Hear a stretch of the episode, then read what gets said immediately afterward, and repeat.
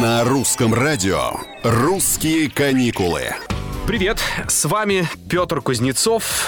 Осень – идеальное время для отпуска. Мягкое солнце, приятные цены, изобилие фруктов, овощей ждут тех, кто решит отдохнуть в сентябре-октябре.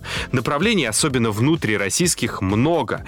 И мы будем открывать их по одному. Как, знаете, выигрышные карты за покерным столом. Смакуя и предвкушая победу. То есть ту или иную поездку. Сегодня отправляемся в Карелию. Регион красив в любое время года. И осенью, конечно, тоже.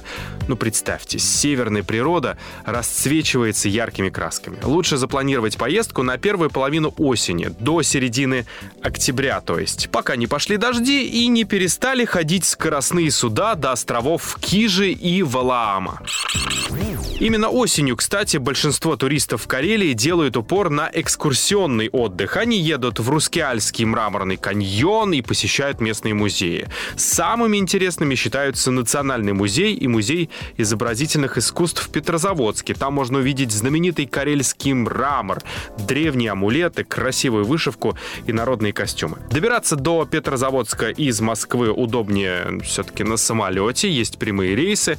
Я вот посмотрел билеты от 8 до 20 тысяч туда-обратно. Из Петербурга ходят автобусы в пути около 7 часов. Выбирайте, путешествуйте ярче, чаще и больше, а мы вам поможем.